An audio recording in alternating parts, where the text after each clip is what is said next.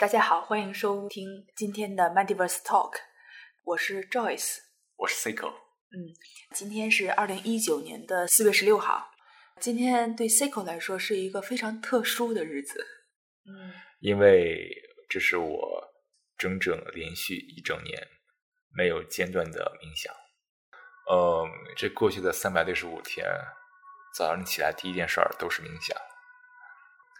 刚开始比较短，可能只有十几分钟。后来会逐渐延长，到现在接近一个小时的一个冥想时间。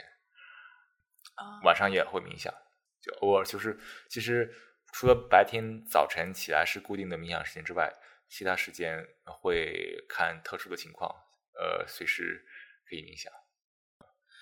那你觉得，在你整整冥想了一年之后，你感觉到自己有什么变化吗？我感觉我更像是一个动物了，而不是人了。这是我最大的变化。其实我过去呃一直忽略了自己是动物这一个事实，嗯，认为自己是个人。这一年的冥想让我逐渐抛弃了作为人的优越感。其实发现我只不过是个动物而已，仅此而已。你说的“你是一个动物”这句话是很抽象，而且不同的人会有不同的理解。这东西其实很难用用语来描述，但是怎能说？现在我更崇尚一种。非常简单、直接明了的生活方式，没有什么思想束束缚，就像动物一样，简简单单的活着。那你一年之前那个时候是呃什么样的契机让你开始冥想呢？而且是那么坚定的连续了整整一年的时间。最初是为什么要做冥想？呃，我觉得我遇到了很大的这个心理挑战。这个挑战在于。嗯，我学了那么那么多东西，知道的很多东西，可能呃，可能有有有点小骄傲说，可能比大部分知道东西的人要比大部分的人知道东西要多很多。但是在于，我并没有感到一种真正的舒适。我突然以后，我也也会怀疑到，我为什么要学或知道这些东西？它有什么意义？我是谁？我学这东西，我要做我要做什么？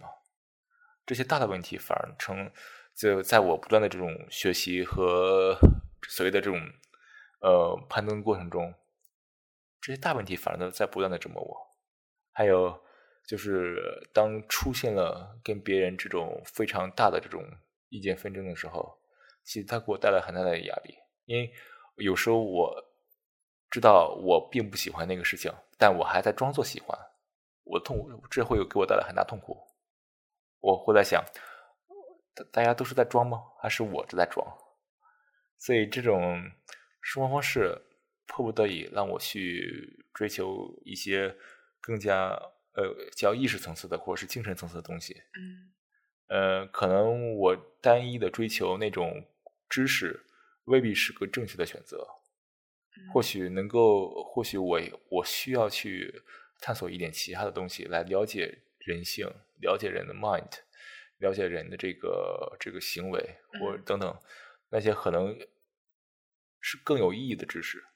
哦，嗯，然后所以呃，我有很多东西呃可以去怀疑，所以但是我不能一直怀疑下去，所以我要找一个方式来去呃去怎么说呢？把我各各种纠结的想法要么消除。要么规整起来，来实现一种所谓的一种精神上的解脱。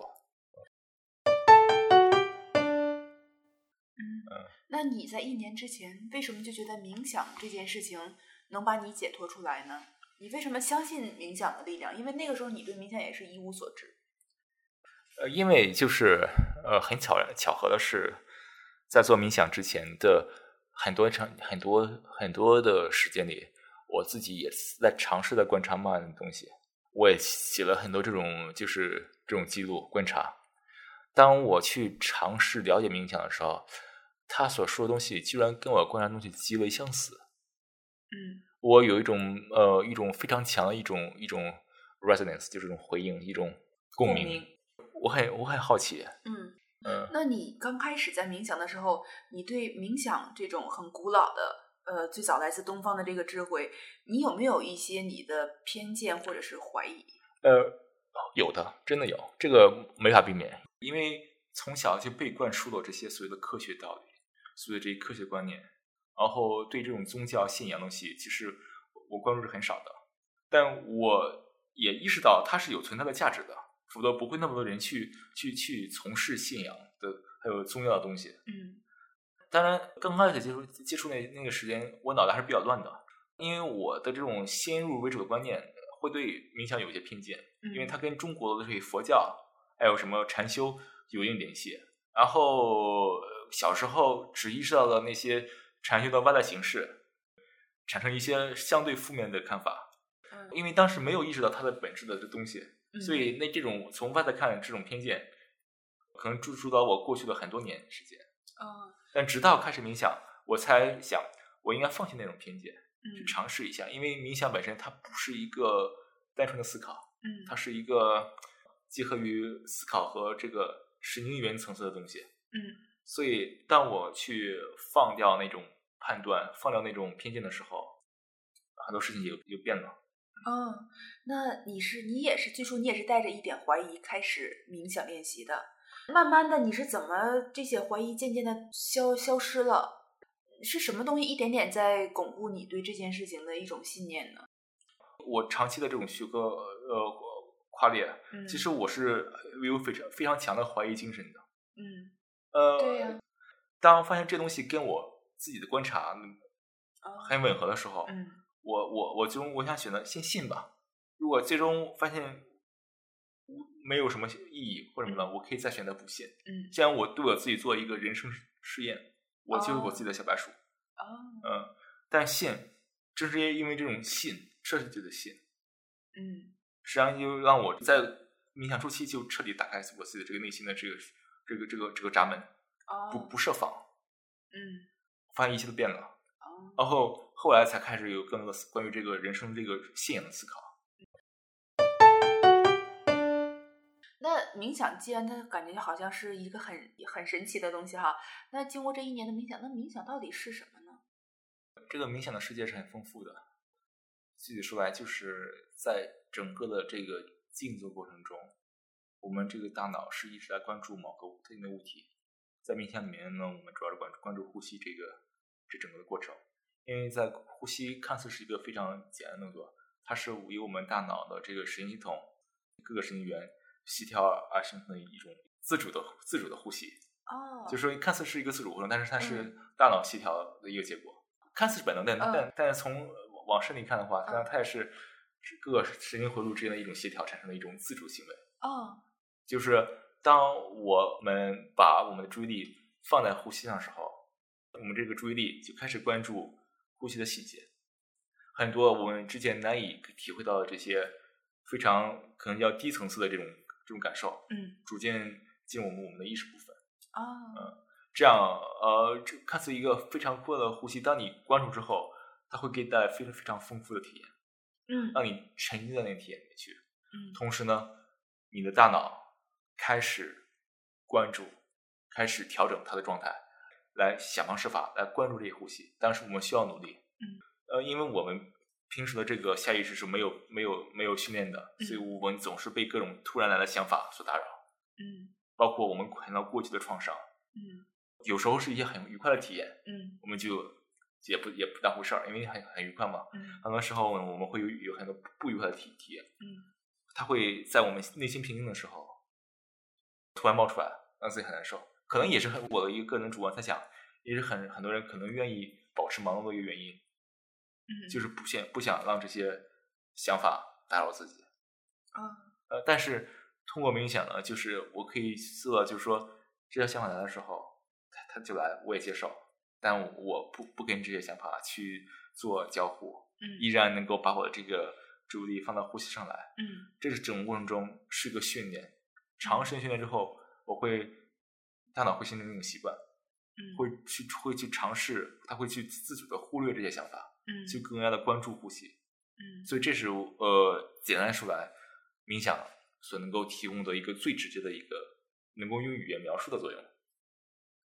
那简单的总结一下，就是当你安静的坐在那里的时候，藏在内心深处的很多想法会慢慢的浮现出来。对，但这个因为在你在冥想的过程中，你在关注呼吸，那么大脑呢和呃并不去和这些想法交互，对，一些想法出来了就待在那儿，就像客人进屋了，让他待在那儿，你也不管不理他，对，只要你不理他，他就走了。哦，他就走了，呃，这种习惯呃难以用语言描述，嗯，意味着行为训练之后，你会形成一种非常强一种平静感，平静感，特别在困难的情况下，嗯。在出现了一些特别激烈的场景情况下，嗯。依然能够保持一种什么叫泰然自若。哦，那个东西那那东西装不出来，嗯要么有，要么没有。嗯，那就是说你在冥想的这半个小时内获得的平静，也能够带到每天二十四小时的生活，比如说除了睡觉醒着的那个时间，是吗？嗯，它会逐渐进入的，因为那是一种对大脑的训练。训练之后，这种习惯是保持保持下来的，它会带到你的生活中来。嗯当我们去真真正的去透彻的了解我们这个大脑是如何运作的时候，嗯会发现我们的这些问题来自于我们对这些事情的反应，而不是来自于外面发生了什么事情。哦，就是我在我们和外物之间还有一个中间的第第三者，那就是我们的这个反反应。嗯这些东西实际上是可以调整的。嗯冥想重要一个作用就是它我们意识到这个我们的反应的存在，嗯并通过训练我们的下意识来调整这些反应。哦，当然，还有很多东西真的很是非常难以用语言描述。嗯但是，嗯，怎么说呢？冥想是一个非常去值得考虑的一个事件。嗯，所以说冥想是一个体验式的、参与式的，你一定要自己亲自去冥想，你才能体会到一些东西。对，嗯，就他无法去借用我们的语言描述，嗯因为他没有体验到之后，真的是一个非常玄的东西。啊，因为呃，这个上升到我们的意识层次和嗯和无意识部分的层次的这些东西之后，但是它它已经是不再是语言能够所所能够控制和和和和描述的部分，嗯它是实际上是我们一种底层的神经元对外界信息的一种处理。那就是嗯，这个和你所谓的信仰有关系吗？这个冥想和信仰之间又是一种什么关系？对你来说？这个这个很复杂，呃，我觉得冥想本身它是一个物理动作，但它涉及到这个物理动作，物理动作，同时呢，也涉及到对我们这个大脑神经元的一个调控，就它更多是一种一种 skill，一种一种一种一种技术。啊，呃，同时呢，就是价值观，那是信仰的一部分。嗯呃，就是我们要去追求什么样的价值观，需要去用什么样的价值观来支撑我们自己的生活状态。呃，另外，但是通过冥想，我们可以找到的是我真正需要哪些价价值观，或者说是我的信仰跟我之间的关系是怎样的。通过嗯冥想，我能找到一个非常清晰的脉络。OK，我需要这些价值观，我要静心的信信下去。嗯因为呃，当我们去真正去审视很多价值观的时候，嗯，其实没有对与错之分，只是一个选择问题。嗯，当然，我说一定要找到合适价值观。很多时候，我们还是能够分分辨出哪些问题，哪些价值观是有问题的。嗯，但是，我是那些真正的具有意义的那些非常了不起的嗯一些价值观。嗯其实我们是很容易能够分辨出，是我们是我们很难分辨出对与错，可能没有对与错，嗯更多就是我们要选择嗯去信他还是不信他。嗯呃，在这里我想呃有两个问题，一个是我们为什么要选择价值观呢？每天就是吃喝拉撒柴米油盐，那你说的价值观是什么？就是说我们为什么一定要选择几个价值观来根据它来生活？呃，呃如果你自己一个人生活，你与世隔绝，你可能不需要价值观，吃喝拉撒可以没问题。但是我们现在生生活在这样一个非常的这个动态的社会，嗯人与人交互也非常的丰富，嗯我们还生活在一个互联网时代，嗯信息极为丰富，嗯我们每天收到大量的这个信息、观点、评论，嗯其实真正有价值的并不多，但是它对我们的这大脑产生了非常强的影响，嗯会让我们生活进入一种非常强的混乱模式。嗯我们需要找到一种内在的逻辑来指引我们的生活，来防止我们生活一直乱下去。嗯所以这是为什么我们要找价值观的原因。如果你自己一个人生活，与世隔绝，你不需要。嗯但是我想你，你你不可能那样生活吧？嗯。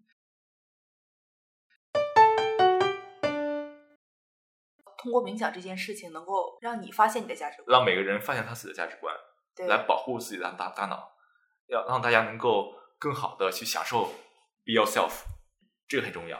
因为现在我我觉得这个这现在这个时时代，呃，be yourself 真的很难，因为这个信息混乱太太多了。嗯嗯，然后我们应该找到一个方式来真正的呵护自己的心灵。你这个冥想好像就像一个透明的金钟罩吗？如果说在四十年前、五十年前，我们有一战、二战嗯这种战争的话，那是一种非常残忍的一种物理性的这种一种一种斗争，嗯它是让让人民失去了生命。但是，当我们那种战争呃消失之后，我们发现，其实它所对应的是我们这种精神上的暴力。嗯那时候社会的一种制度，我们的精神暴力就直接体现在我们这个物理暴力上来。嗯但是很有意思的是，当我们这个物理暴力消失之后，这种精神暴力一直没有消失，只是被压抑着，被法律、被各种政治因素压抑着。我们没有发生战争，嗯但是我们并没有消解这些精神暴力。嗯所以每个人每天每刻，很多时候都会在经历这些精精神暴力。所以冥想，我想更多的是一种一种精神上的武术。精神上的武术，对，防身术，对，它不是一个罩子，它是一个一套，嗯就是它是一套技法，来来让你去在从精神上来防身。嗯我也想跟大家说的就是，冥想这东西并不是高不可攀，也并不是说需要呃练就多少年，所以大家也不要轻易被别人那种说你需要练就多少年所吓住。冥想适合所有人，只要你尝试，你不会失败。